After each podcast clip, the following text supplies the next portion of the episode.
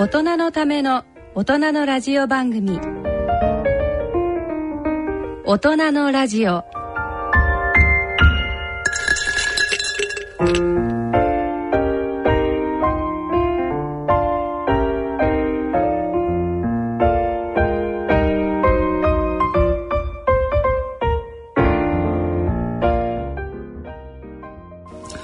皆さんご機嫌いかがでしょうか？立川楽長です。ご機嫌いかがでしょうか？氷香です。大人のラジオ第2土曜日のこの時間は笑いと健康をテーマにお送りいたします。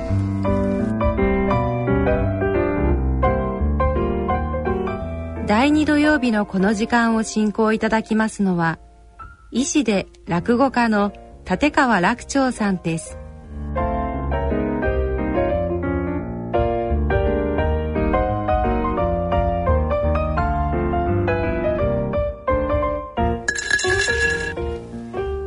長さん急に暑い日が続いたかと思ったらあっといういや間もう梅雨に入りしちゃってね。ねえ。いやしかし梅雨に入る前が暑かったですね、びっくりしました。もうこ のまんま梅雨なしで真夏になるんじゃないかと思って、しっかり梅雨になりましたね。やっぱりね。でもなってみると安心ですね。やっぱりね、もう来るべきものが来てもらわないと。なんとなくねねそうそうそうやっぱこの時期はね。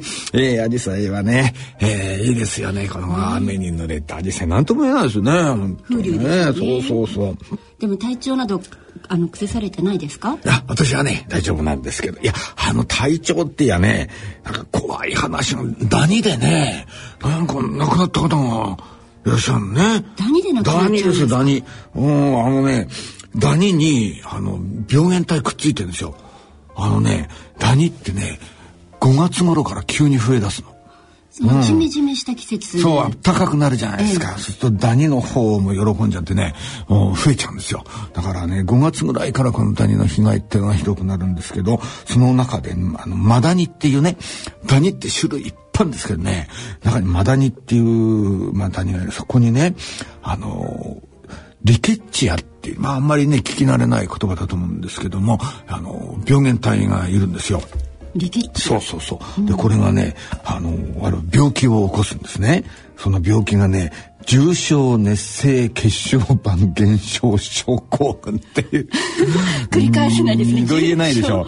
重症ねえ、皆さん覚えました？別に覚える必要全然ないんですけど、重症熱性血小板減少症候群。長いね、これね。えーどうなっちゃうんですか？これね、まずな、だから、ダニについてるからね、ダニに刺されるとこれが感染するわけですよ。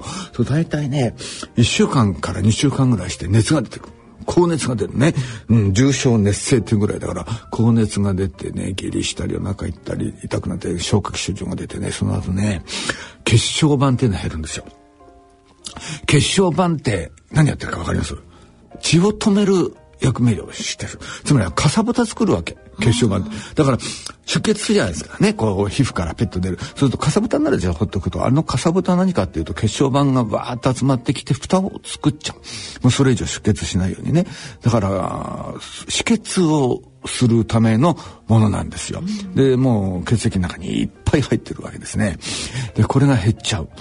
だから止血をするものが減っちゃうから出血しやすくなるんですよ。だからね、とっても怖い病気でね。で、結構死亡率も高いんですね。怖いでしょ？こういうね。だからこれ結構ね、あの死亡率も高かったりするんですよ。で、これが今ね、西日本中心にね、結構発症してます。九州とかね、あの、中国、四国、近畿ぐらいまではね、発症者がいるのかな、確かね。だから九州なんかで本当にね、あの死亡者も出たりなんかして、怖いですよ。これは時の問題で徐々に徐々に北上してくる東京にうん、も来るどうなんでしょうね。北上してきたら怖いなっていうね、気もするけどね。地域性だったらまあ地域性で何か対策があればいいですね。そうですよね。まあ、あの、大体ね、ダニだから、そのね、そのビルの中であんまりね、感染しない。これね、大体草むら原っぱ、山の中。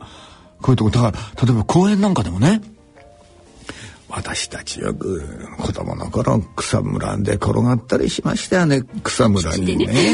そうもうね土手の草にね寝っ転がってなんて気持ちいいじゃないですか。ああいうことできなくなっちゃって嫌な時代になっちゃってね。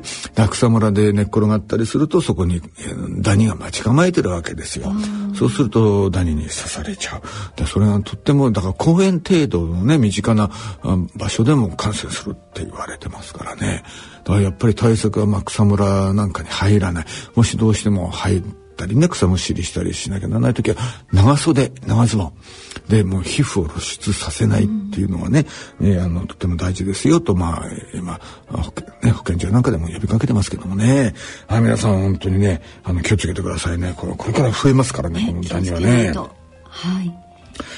あとね あんまりねあのいい話じゃないんだけど糖尿病の死亡率がね一番高い県ってご存知ですか？糖尿病。死亡率が。なんとね徳島県、はい。徳島県はなぜの、うん、なぜなんですかね、ね、だってね栄養いいんですかね？徳島の人って、ね、美味しいものがたくさんありそうなイメージもありまあ、理由としてね日常的によく車使って運動不足になるとかねあんまり野菜食べないとかっていうことらしいんですけどね。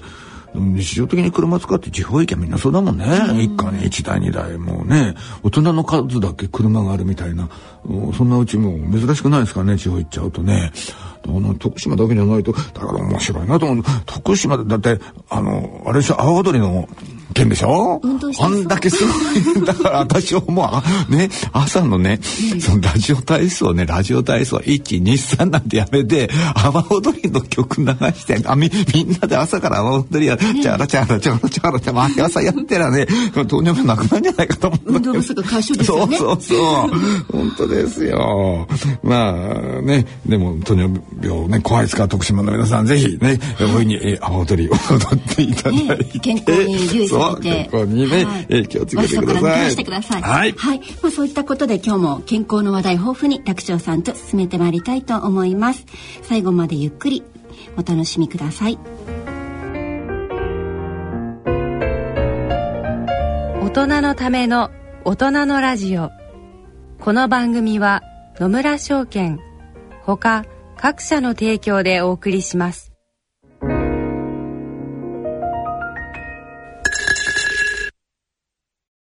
野村。第二の人生に必要なのはお金だけじゃないから。ゆったりとした旅を楽しみたい。健康はもちろん若々しさもまだまだ保ちたい。住まいをもっと快適にしたり相続のこととかもしもの時のことも考えておきたい。セカンドライフのために知りたいことってたくさんありますよね。あなたのハッピーなセカンドライフのために。野村証券の本支店ではさまざまなスペシャリストを講師にお招きして野村のハッピーライフセミナーを開催しています。詳細はウェブで「野村のハッピーライフ」と検索してください。なお当セミナーではセミナーでご紹介する商品などの勧誘を行う場合があります。それの村に来てみよ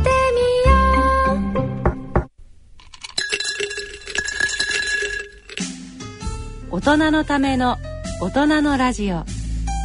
心と健康のコーナーです。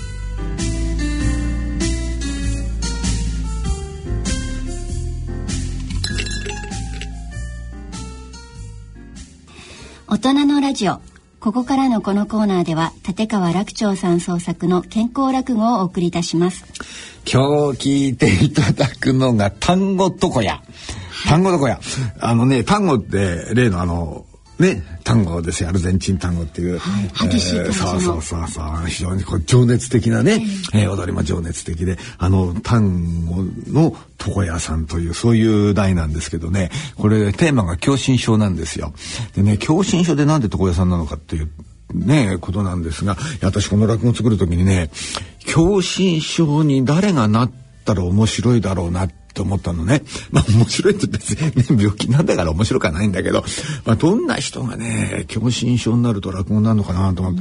でも、ストレスで悪くなるんです実はね。ストレスがあるとキャーッと胸が痛くなっちゃう。これも狭心症の典型的な起こり方なんですけど。そうするとですよストレスがかかる。キューって胸が痛くなる。どんな職業の人がこれになったら落語になるかなと思って考えて例えばあの飛行機のパイロットとか電車の運転手とか、困るんだろうな。困るけど、シャレになんないな。ずっとこれまずいな。ちょっとね、シャレになんないじゃないですか。えー、狭心症を起こして飛行機起こっちゃったりなんかしてもね、いや、これはちょっと落語になんないなと思って、ど、どんな人がね、いいんだろうってずっとしばらく考えててね、歩い、歩きながら考えてたんですよ。で、ふっとね、待てよ、床屋さんどうかなと思って、だって床屋さん刃物持ってんじゃないですか。え？刃物持ってる人はね、目の前で川の上に刃物を持って、狭心症を起こしたら、これ、これは困るだろうな。客の方もね、これはびっくりするんだろうなと。で、まあ、命に関わることじゃないし、うん、床屋さん面白いかもなと思ってね、うん、よし、じゃあ床屋さんが狭心症になったらどうなるかという、そういう話を作ろうっていうんで、そこから作り出したのがこの話なんですよ。へえこのねそれに単語もついてる。そこにね、単語がくっついてくるというね、さあどういう話になりますかというね、とこなんですが、ただね、あのー、これ、音だけでしょ？とってもね、あのー、お聞きいただいてる皆さんには申し訳ないんですけど、音が鳴ってる間、実はね、私あることをしてるんですよ。それがわからないね。うん。だから、この、単語が鳴るんですよ、途中で。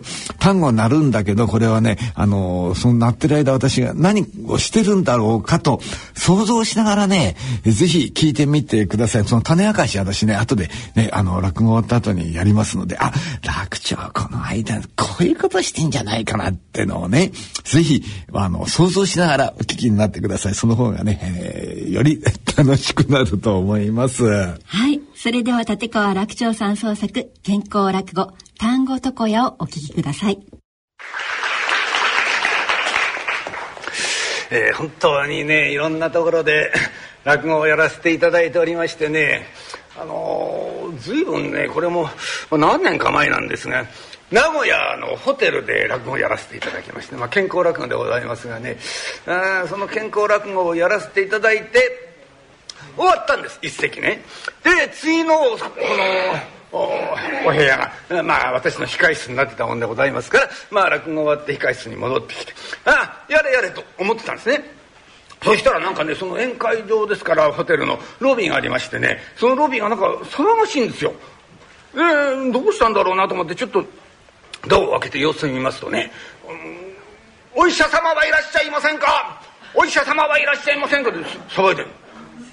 誰か出てくだろうと思ったんですね、ホテルですから人大勢いるんです。誰も出てかないんですよ。そうなん私も一応医者でございますんでね。でも一席終わった後ですからこの格好なんですよ。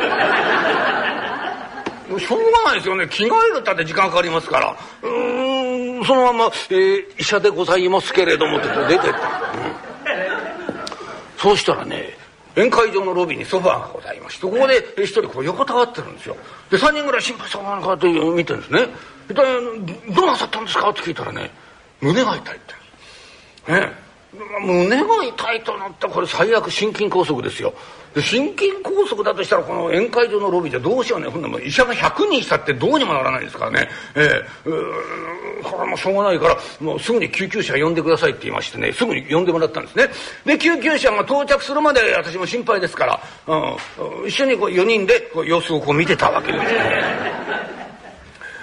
そうしたらねまあありがたいことにだんだんだんだんその方の胸の痛みが収まってまいりましてね、えー、うん。で収まってきたんでねなんかあの余裕ができたんでしょうね。私いろんなことを聞きになるようになりまして「いやねこうやってしょっちゅうね何かっていうとね胸がキューッと痛くなるんですよね。一体どうして何でしょうかね」なんてお聞きになるんですよ。まあ、大体こういうのって狭心症なんですね、えー、だからこう動いた後だとかなんかすっごいストレス感じた後とかそういう時にもうキャーとこうね胸が痛くまあ大体これが狭心症の典型的な症状なんですけどその方に「いやこれね狭心症だと思いますよ。あのね、ストレスが大体原因なんですよ。だって今ねこ、胸が痛くなったわけですから、よっぽどストレスのかかることをおやりになってたんじゃないですかね。今まで何なさってたんですか？って聞いたら、いや、今まであなたの健康落語を聞いてたんですよ。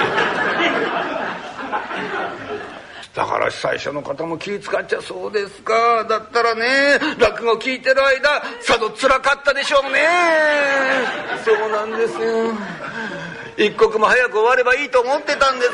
そんな話を目の前でされましてね、まあ、ろくなことございませんけれども。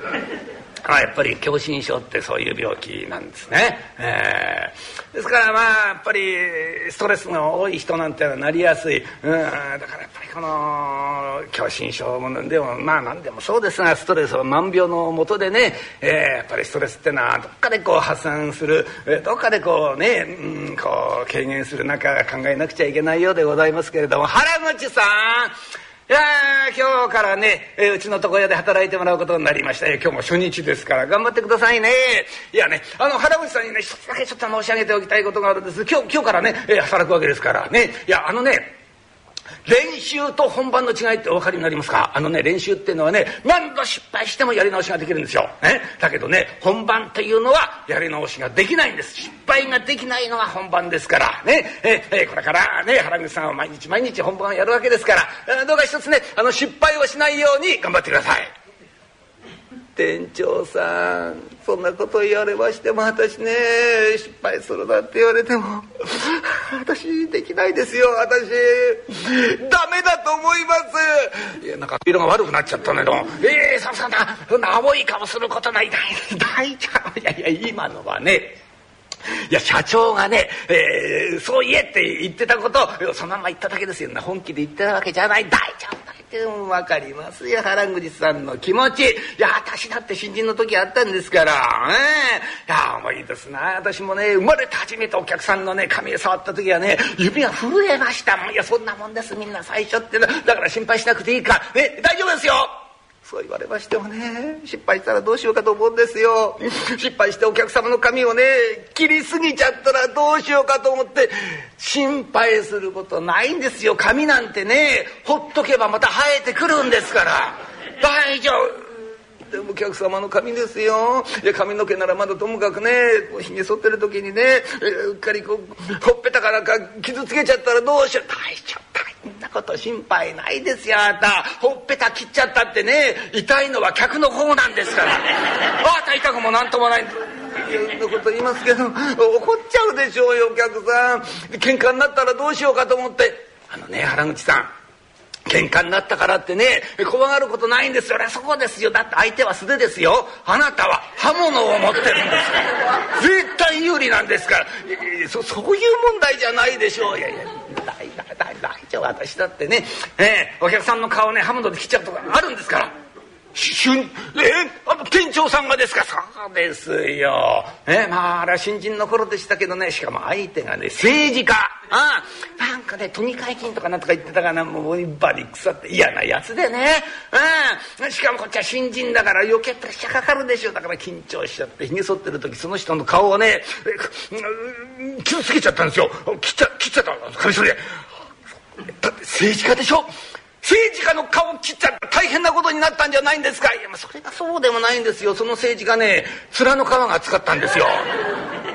なんか切られたことも気が付かなかったみたいでね。いやいやいやまあそれはラッキーだったんですけどね。いやそんなね失敗なんか誰だってあんですから心配しなくていいですからそう言われましてもね。店長さん私今いくつかご存知でしょ52ですよ私。いや47の時会社リストラになっちゃってね。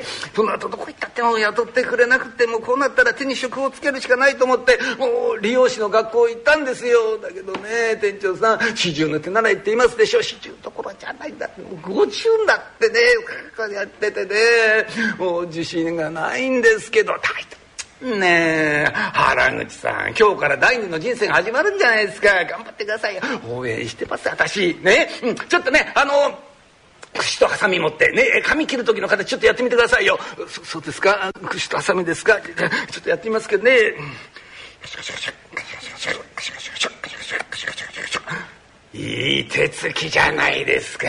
そんだけできたら一人前。大丈夫ですよ、原口さん。これね、空気切ってるからできるんですよ。紙がここにあるとそうはいかない。大丈夫、大丈夫。普段のね、練習だと思ってやってみてくださいね。あのね、あの、原口さん、ちょっとあの、待合室見てください。ほら、お客さん二人待ってるでしょ？ね？ええ、あのー、原口さんね、あの、どっちのお客さんがいいですか？ね？いや、あのね、あの、髪の毛がある方とない方と。ある方とない方ですか？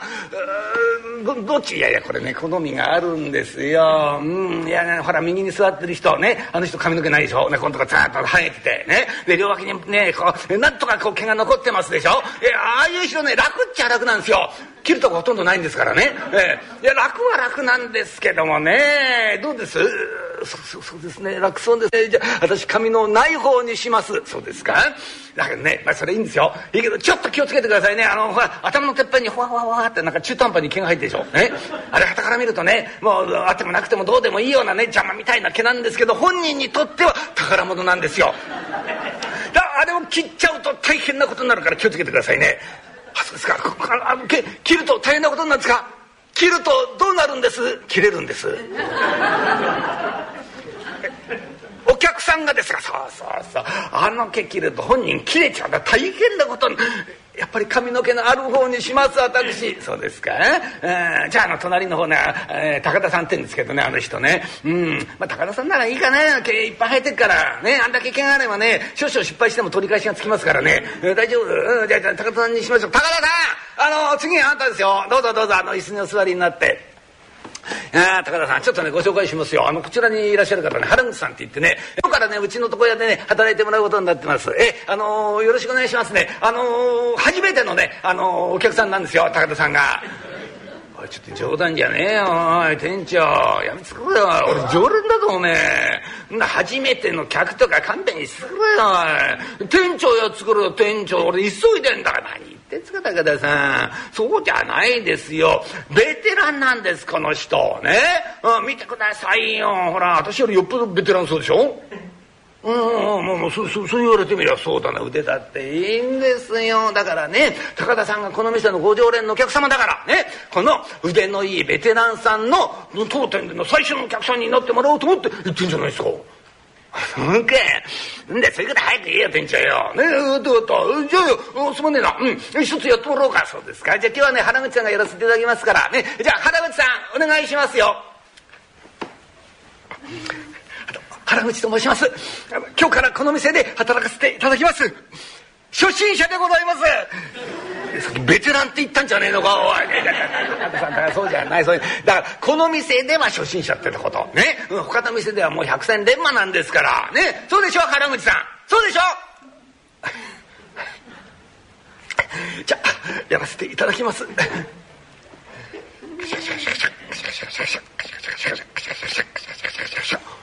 お いいリズムだね。ほらうめえもんだ。ああなんだよ。うめえんじゃねえなやっぱりベテランだあうん。ああこうやってね髪を切る音を聞いてると眠くなんだよな。あこれが床屋のいいところだ。あおすごいねあなた名人だね、うん、こんだけ髪切っててもね髪の毛をね飛び散らさないってところがすごいね。大したもんだね。でも髪切ってないんですよ。今練習してるんです。練習してんのかお冗談じゃねえなお前。俺急いでるってそう言ってんじゃねえかよ。練習なんかすんなよお前。えいいから早くとかやっつくれよ。すすいませんすいません。じゃああのすぐやります。はい。バチバチ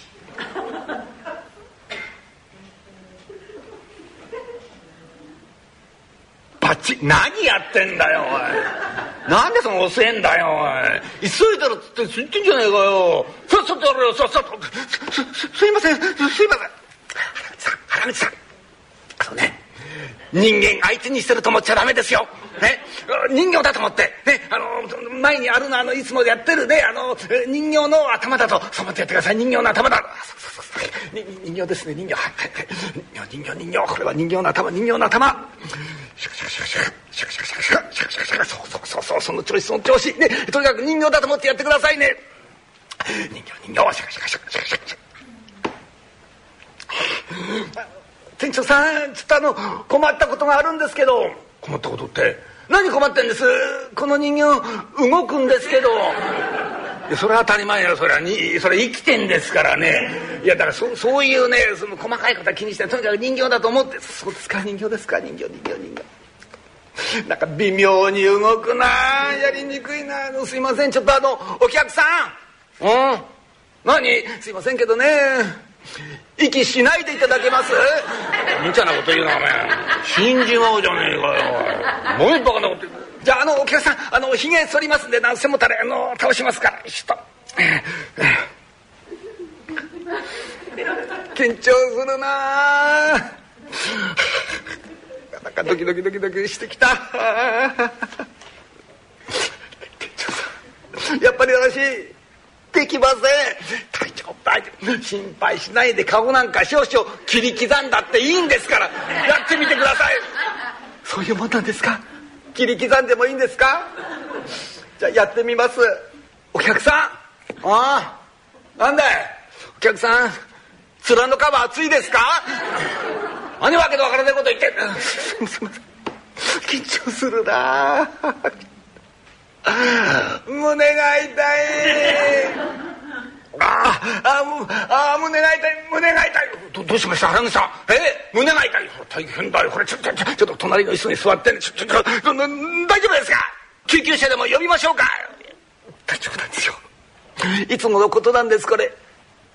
こうやって休んでいればねすぐに良くなりますから。ああ、あよかった。あだんだん良くなってきた。すいません店長さんもう大丈夫ですから。どうしたんですか原口さん。すいません店長さん私ね今まで言わなかったんですけど実は私ね狭心症があるんですよ。もうね緊張するとね胸がキャーッと痛くなってねまた私ね緊張しやすいんですよ。狭心症。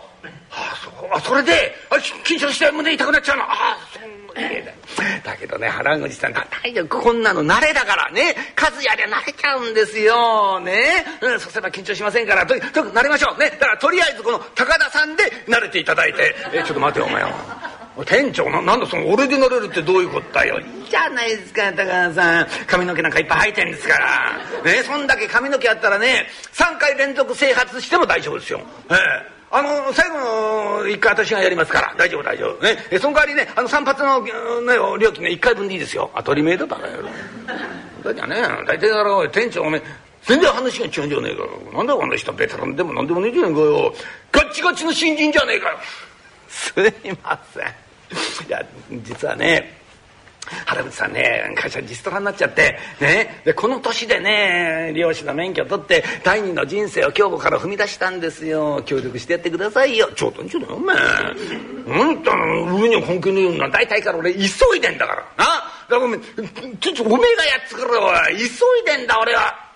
店長すいません。これみんな私が悪いんです。やっぱり私ねこの仕事向かないんですよね。やめた方がいいんですよね。何言ってんですか原口さん。まだ始まったばっかりじゃないですか。今やめてどうするんですよ。何でしょうね。緊張さえしなけりゃいいんでしょね原口さん。なんかね緊張しなくて済むようななんかそういう方法って、えー、ないんですか。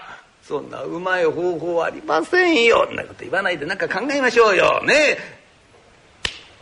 いいことある。原口さん。あのねよくほらオリンピックの選手がやってるでしょ、ね、試合の前になんか好きな音楽聴いて緊張をほぐすの、ね、ああれでもってこうリラックスするってやみんなやってんじゃないですか。北島康介だってボルトだってみんなやってますよ、ね、えどうです？あのー、原口さんも何か、あのー、好きな音楽ないですか？好きな音楽。好きな音楽。あるんです私。いや急に元気になりましたえ、好きな音楽ああるのあそう。なんですかやっぱり演歌かなんかそうじゃないんですよ。私が好きなのはね単語なんです。単語。原口さんが単語ですか？そう。なんですよ。私単語大好き。もう若い自分からずっとやってんですよ。もう好きで好きでね。もう単語聞いてるとね何もかも忘れることができるんですよ。なんか単語が流れてくるでしょ。そのねもうなんか自然にこの心がね動いてきちゃうんです私。あじゃあどうですか原口さん？単語聞きながらひげを剃るってのはどうですか？なん単語聞きながらひげを剃るんですがさあさあさあさあちょっと待ってくださいね。えー、っとね単語単語確かそんな CD がねあったような気がした。えー、たたたたたこれこれこれこれ。ああそうそうそう単語がね、えー、1曲だけ入ってんだこれ。えー、えー、なんて CD だこれ。えー、鬱になったら聞く CD どんな CD だこれ。まあいいや、あの、原口さん、のね、単語1曲だけありましたからね、これ、書、けますからね、よいしょ。あのね、高田さん、高田さん、ぼんやりしないで、これからひげ剃るんですから、上向いてくださいよ、上。ちょっと待てよ、おい。何が？うん、単語聞きながらひげ剃るって俺のひげのこと言ってんの？冗談じゃねえやだよ、俺。やめつくれよ、おい。嫌だよ、俺。じゃありませんか。何言ってんの。急いでんでしょ。ねすぐにひげ剃りますから。原口さんもそうですよ。ねあのカミソリ手に持って。ねスタンバイしてくださいよ。いいですか。じゃあ原口さん単語いきますよ。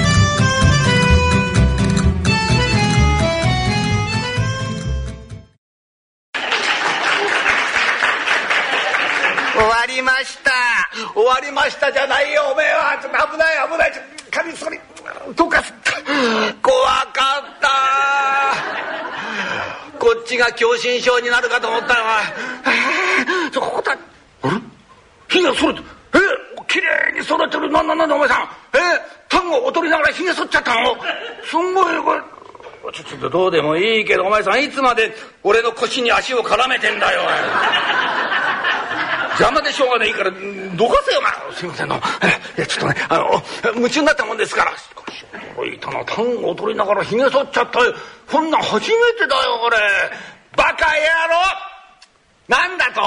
単を踊りながら客のひげ剃っそんな床屋がどこにあるよ。お前首だ首。お前だ首だ長社長何もそんなこと言わなくたって店長お前もお前だぞ。えー、え、単語の死にかけたとお前だってんじゃないか余計なことしやったそうだっちゃだ原口お前いつまでそれ白衣着てんだ。お前首だって言ってんじゃないかよ。ってかお前みたいなやつを雇った俺が間違いだったよ。何にもできねえくせしゃんって。床屋なんかな。読みちまえバカ野郎、えー、帰れ帰れ。私物を持ってすぐに帰れ。出てけ。社長そんなあんまりですよ。いいかお前うちの店通す気かこんなことが知れてみろよ。客なんか一人も来なくなるぞ。すみません。あのー、こちらでよろしいんでしょうか？あの単語を踊りながらひげを剃ってくれる床屋というのはこちらでえ？単語を踊りながらひげを剃ってくれる床屋そうなんですよ。今ね商店街で大評判なんですよ。それ聞いた私ねあのこちらやってきたんですけどね。商店街そこですよ。今ねどこの店行ってもねこの噂でもちきりなんですよ。何でもこちらにね単語を踊りながらひげを剃る名人がいるって話なんですかね。名人？そうなんですよ。ぜひ私その名人にやってもらいたいと思いましてね。お願いします。すいません。あの私もやってもらいたいんですけどすいません。あの単語取りながらひげ剃ってもらいたいんですけどすいません。お願いします。お願いします。随分客が集まってきちゃどうなっちゃってんだろうな。あのすいません。あの名人ってどこにいるんですか？ああなたが名人ですか？え？ー、あ参ったところだ。社長さんお世話になりました申し訳ありませんでした。ご迷惑をおかけしました。私これで帰らせていただきます。ちょっと待って待ってダメダメ帰っちゃダメちょっと。花口名人。何です何ですじゃない。ダメ帰っちゃっちゃお客さんこんなに来てんだから。何やってんの？白衣に着替えて早く。ひげを剃るのひげを。何やっは早く白衣に着替えてきて。おい店長お前もグズグズしてんじゃない？お前。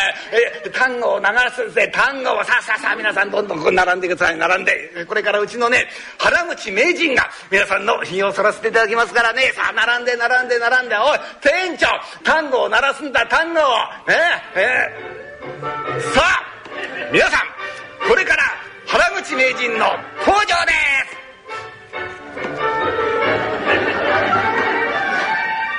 大変な評判でございましたな。お店の方が繁盛をする。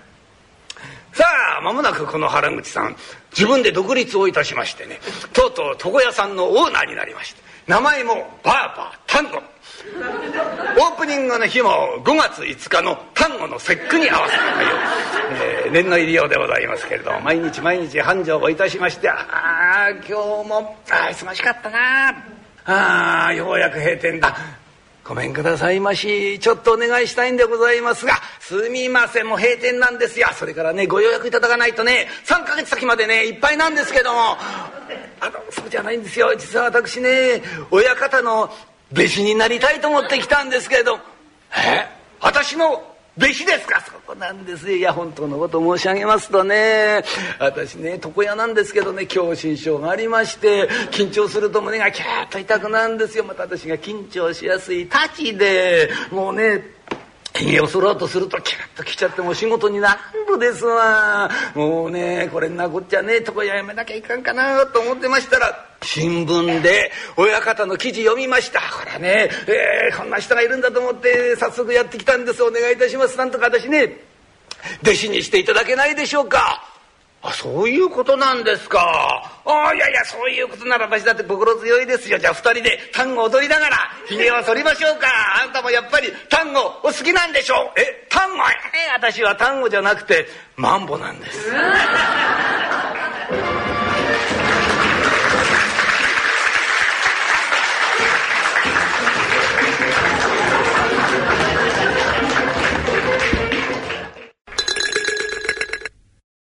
野村。鈴木さんちも田中さんちも佐藤さんちも深堀さんちも貯蓄から非課税投資へ野村で NISA 始めた人から非課税に。野村。伊藤さんちも高橋さんちも渡辺さんちも中村さんちも貯蓄から非課税投資へ野村で NISA 始めた人から非課税に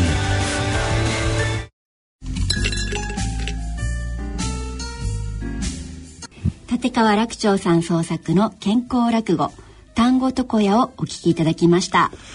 いや単語なりましたね、え。ー、これ舞台で踊られたんですか？そうなんです。実はね何をやってたか種明かしをいたしましょう。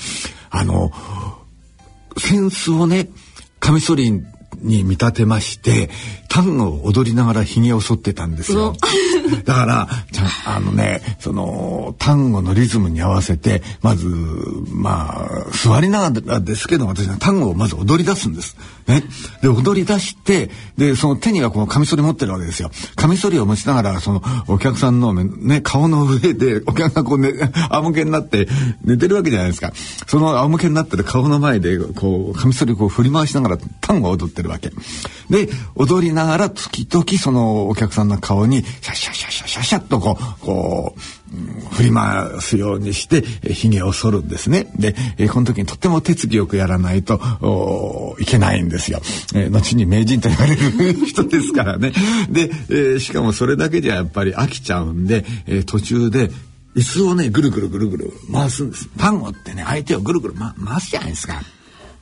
だから、もう、椅子をね、ぐるぐるぐるぐる回してね、お客さんがね、引いて悲鳴を上げて、で、それをぐるぐる回して、でなおかつひげも剃りまた単語も踊り大体15秒ぐらいなんだけどこの15秒間ずっと踊ったりすましたりひげ剃ったりずっとやってんです。情熱的に、えー、そうそう。これはもうね 単語ですから。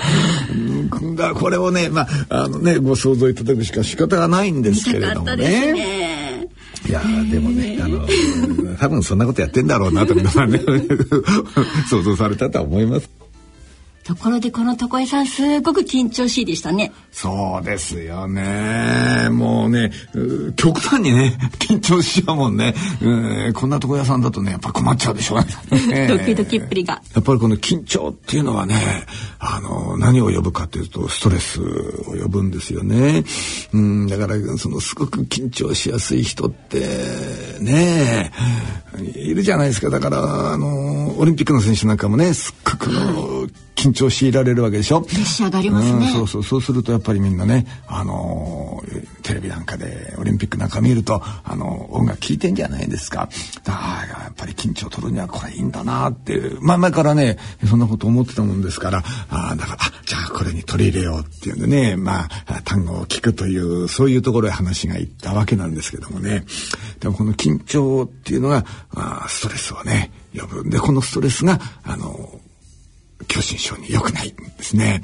だからこういう緊張をすごくしやすい人が床屋さんで、しかも狭心症を持ってるとね、うん、こういうことあり得るんじゃないかなと思いますね。やっぱりね、ストレス良くないですよ。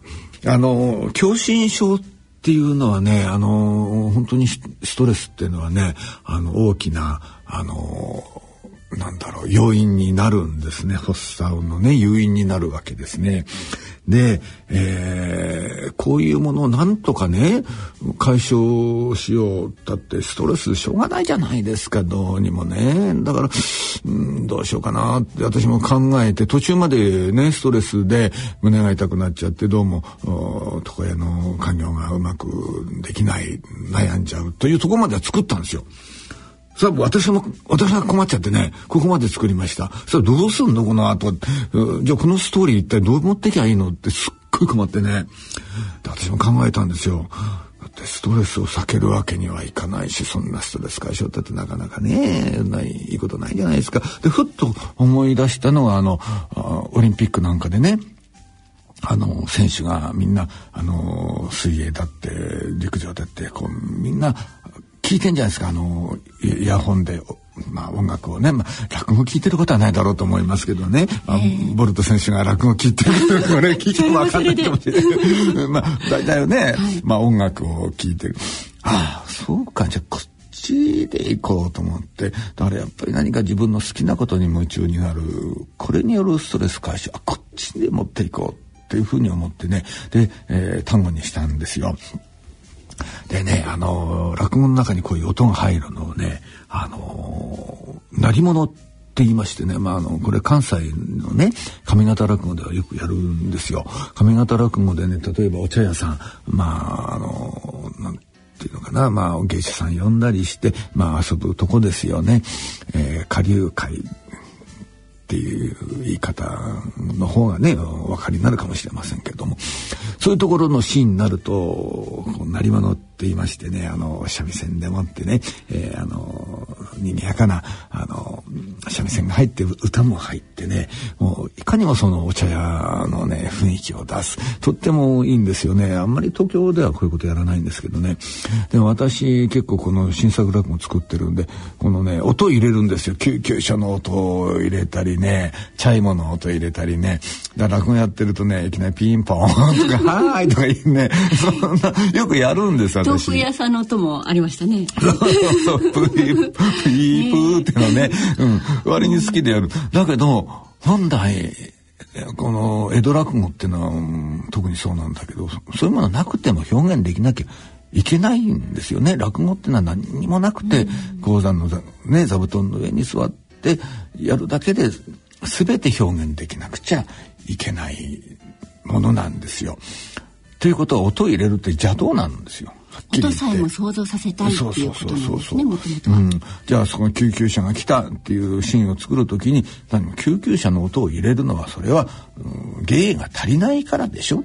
芸があればそんなものいらないでしょ？それお前が芸がないから、うん、補ってるだけじゃないか。そんなの邪道だよって言われてしまえばもうそれまでですよね。まあだから、単なる効果音でしかない。救急車もピンポンもね。それはまあ百も承知でやってることなんですけどだけどそ単なる効果音じゃなくてその落語にとって必要不可欠な音が入るんだったらこれ邪道じゃないじゃん。新しい工夫じゃんっていうふうに思ってね。でなんかねそれが欲しいなと思ってた。つまりその音が効果音でもない邪道でもない単なる付け足しでもない。もうその落語を構成するために必要不可欠な一つの要素としてこの鳴り物を入れらんないかっていうのは前から考えてて。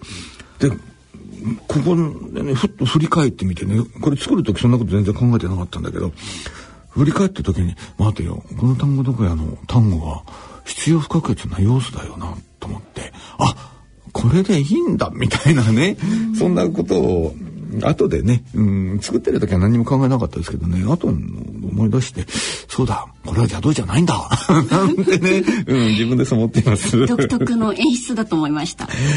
まあね、うん、あのー、楽しいですよねこれね、うん、で最後にあのマンボっていうのがまあオチになってて、えやっぱり単語ですか。いや私はマンボですっていうのがオチなんだけどこの後頭下げて、えー、袖に戻る時に実はマンボを鳴らしたんですねあの独演会ではねそこでマンボを鳴らしてだからお客さん驚くわけですよ。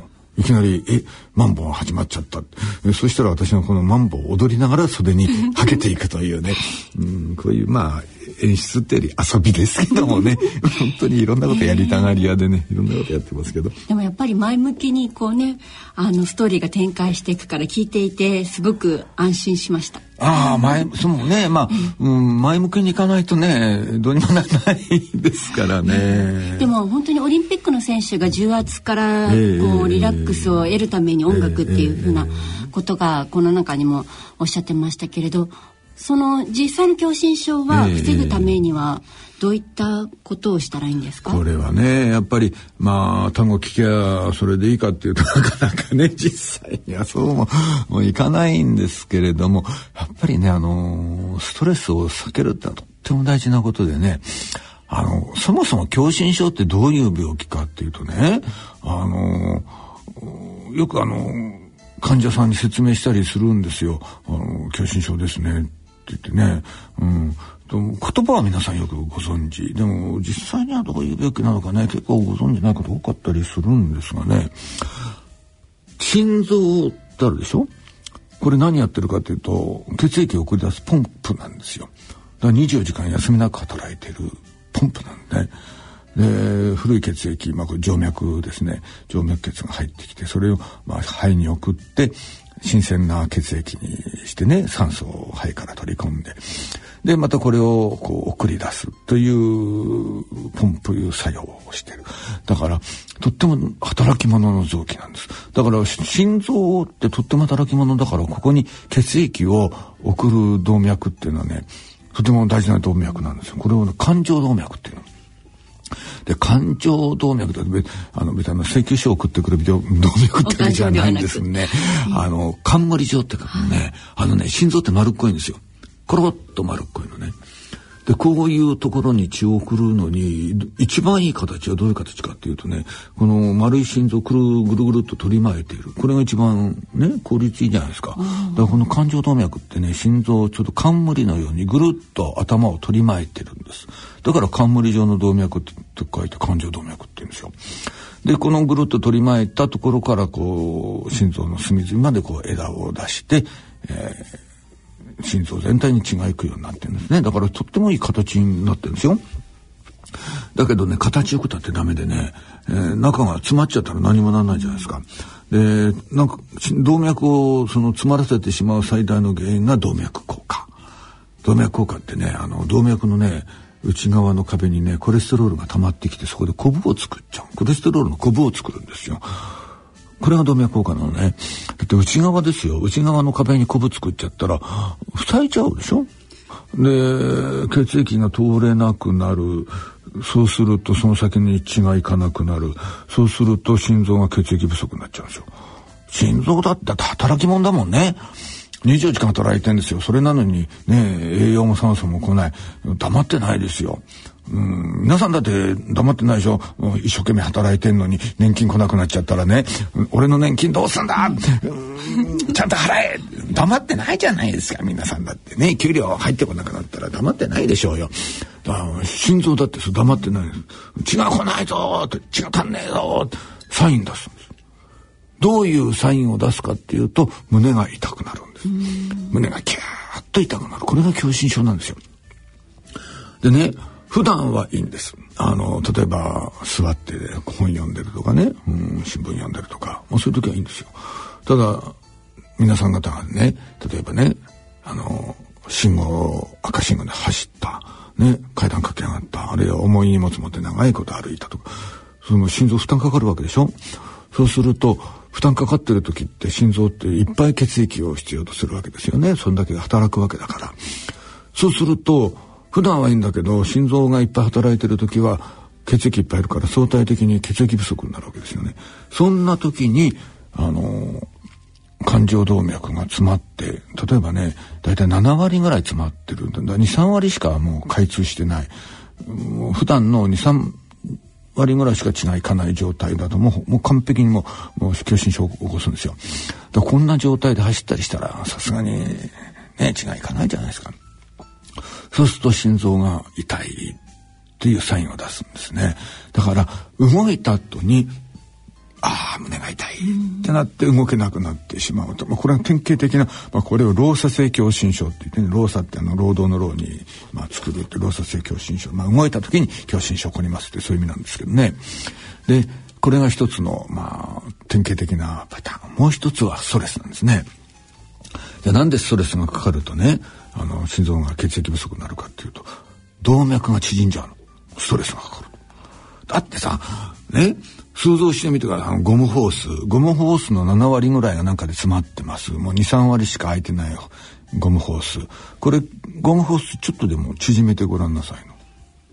あっという間詰まっちゃうでしょ。ホースを潰してる感じですね。潰してる。そうそうそう。ね？だから詰まってないホースが少々潰したってまだ空いてるけど、これが7割ぐらい内側にコブができてる、そんなホースをちょっとでも縮め、ね、キュッと縮めたら、キュッと詰まっちゃうでしょ？同じことが起きてるわけ。あの、感情動脈にね。じゃあなんでストレスが起きると動脈が縮むかっていうと、ストレスがあるとね、副腎からね、アドレナリンってホルモンが出てくるんですよ。このね、アドレナリンってホルモンがね、動脈を縮めちゃう。血管収縮作用があるね、ねうん、だからストレスがかかる副腎副腎とは腎臓の上のところにちょこっとちっちゃな臓器がついてる。これ副腎あの副作用の副ね。あの副社長とかね。副会長っていう時の副その副腎ですよ。それがあのーその副腎という臓器からアドレナリンというホルモンが出てこれが動脈を縮めるか結果として、えー、感情動脈が詰まっちゃう。そうすると狭心症が起きる。だからこれがストレスによる、まあ、狭心症の発作なんですね。だから2つの大きな原因がありますね。でまあこの単語読屋ではそのストレスによる、まあ、狭心症の発作が起きるっていうのをまあテーマにしてるわけですけどもね。だからまあ、ストレスを避けるのは何と言っても一番大事。だけどね、母さんストレス避けてくださいったって、そうはいかないでしょストレスのない人生だってありえないもんね、ストレスない人生なんてね。うん。昼寝してたってストレスあるんですからね。なんかね、腰が痛いとかね。だから、あのね、だから基本的にストレスを避けようと思ったってこれ無理だしあの面白いもんですよストレスってね避けようとすると大きくなるのね逃げようとすると追いかけてくるこれがストレスですよだからこれはねあのどうしたらいいかっていうと向かっていく方がいい。ストレスはね。うん、ね。これはまあ私の持論というよりは、うん、まあこれは心理学者がの人がね言うことを私がまあね聞いて喋ってるだけの話なんですけども。まあ言われてみりゃそうだなと思うけどねうんストレスがあって嫌だ嫌だ逃げてる逃げるとどんどんどんどんストレスが大きくなってあの雪だるまのようにどんどんどんどん大きくなりながら追いかけてくる。だからむしろ向かっていく方がストレスはうん。さ無償するみたいなね。会社行きたくないとか学校に行きたくないとか思って逃げているよりはそうだから会社に行きたくそう行きたくないなら行きたくない理由があるわけじゃないですか。はい、でその理由があるその原因があるそこから逃げないでその原因に立ち向かっていく方がむしろストレスが、うん、あの少なくなるちっちゃくなる弱くなるっていうことをねまあこれはあの専門の心理学者のね先生がおっしゃってますね。でもまあそれもなかなか勇気のいることでねみんなみんなできることじゃないしそんなことをねそうしましょうねって言われてはいそうですねでそういうもんじゃないもんねこれね。やっぱりストレス解消としてどっか自分のあの圧力弁みたいなものがあってその圧力弁を広開いてストレスを逃がしてやるそういう減圧バルブみたいなそういうものはやっぱり人間ねどっかで持ってないとまあきつくなっちゃうんだろうなだったらやっぱり何がいいんだろうまあそこで私の結論が好きなことやろうよ楽しいことやろうよっていうのがまあこの落語での私のメッセージってことになるんですね。やっぱり好きなことに没頭する、うん、これはねストレス解消になると思うんですけどもね。確かにこうなかなかね友達にも上司にも言えないことっていうのを、えー、一時でも忘れることができますよね。そうなんですよね。好きなことやってる本当に頭の中本当に何もなくなっちゃうでしょ。うん、スパーンとね、うん、うんそれがいいんですよ。落語2時間も喋った後、くったびれて、まあ、喉乾いて、かもうビール飲む以外何もしたくないみたいな時あって、そんな時にね、カーッとビール飲んでるとの、ごくごくごくやってる間って頭の中真っ白になってますもんね。もう何もないですもんね。ごくごくやって、プワーっていうまでのその、な何秒かな 5, 5秒6秒あるかなうん、無の状態ですもんね。だから、そういうこと考えるとね飲み過ぎなければの話だけどまあ帰りにいっぱいじゃなくして悪いことじゃないなと思うし、えー、まあ何もね、うん、おお酒に頼ることなくても何か自分の好きなことをこう常にねなんか定期的に取り入れていくっていうのはあストレスのね、あの解消にもなるし、まあ、狭心症割の方にはね、発作の予防にもなるし、いいんじゃないかなと。うん。まあ、そんなこと考えて、はい、え作りましたんでね。えどうかお聞きの皆さんも何かね、えー、ご自分なりのね、うん、ストレス解消をお持ちになっていただきたいと、はい、思います。はい。以上、健康落語のコーナーでした。はい野村。鈴木さんちも。伊藤さんちも。高橋さんちも。中村さんちも渡辺さんちも田中さんちも佐藤さんちも深堀さんちも貯蓄から非課税投資へ野村で NISA 始めた人から非課税に。大人のための大人のラジオ。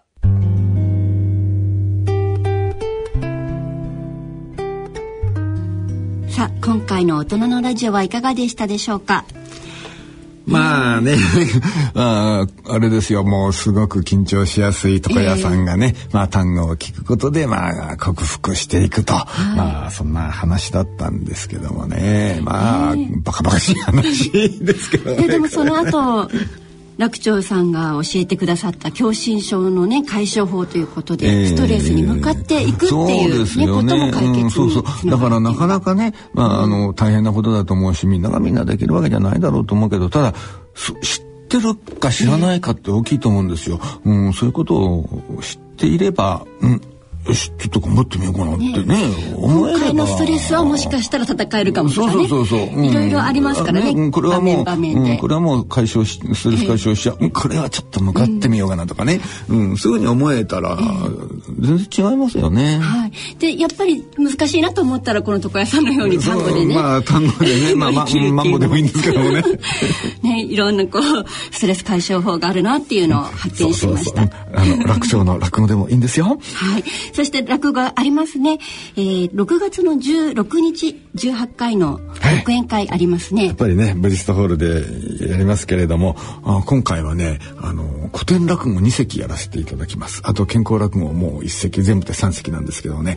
もう古典も決まってましてね大工調べという古典落語ともう一つ「猫の災難」というね、まあ、二つの古典落語をやらせていただいて新作落語は今作ってる最中です。多分ね多分ねうつでやることになるんじゃないかなと思ってるんですけどもね、えー、まだちょっと、うん、出来上がってません。はい。なんとか皆さんに聞かせできるものをね、えー、間に合わせようと、えーはい、思っておりますけれどもね。頑張ってください。はい、頑張ります。はい。さて、ここで皆様へのプレゼントのお知らせです。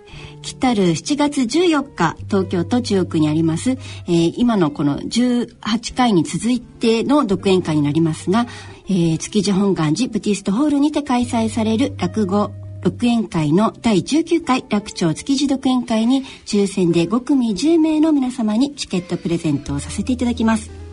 チケットをご希望の方は番組ホームページの番組宛てメール送信フォームからご応募いただくか郵便の方は郵便番号105-8565郵便番号105-8565ラジオ日経大人のラジオチケットプレゼント係宛てお送りください。いずれも第19回独演会チケットプレゼント希望とお書き添えの上郵便番号住所お名前電話などの連絡先番組へのコメントなどを書いてご応募ください。ご応募の締め切りは6月の27日金曜日必着となります。また番組内でコメントをご紹介させていただきました方にはチケットに加えて楽長さん特製の手ぬぐいもプレゼントさせていただきます。どしどしご応募ください。そうですね。コメントもねあのお待ちしてますんでね。楽しみに待ってます、ね、もうぜひあの応募してください。よろしくお願いします。はい。そろそろお時間となりました。お相手は私氷香と。立川楽長でした。それではまた次回お楽しみに。さようなら。さようなら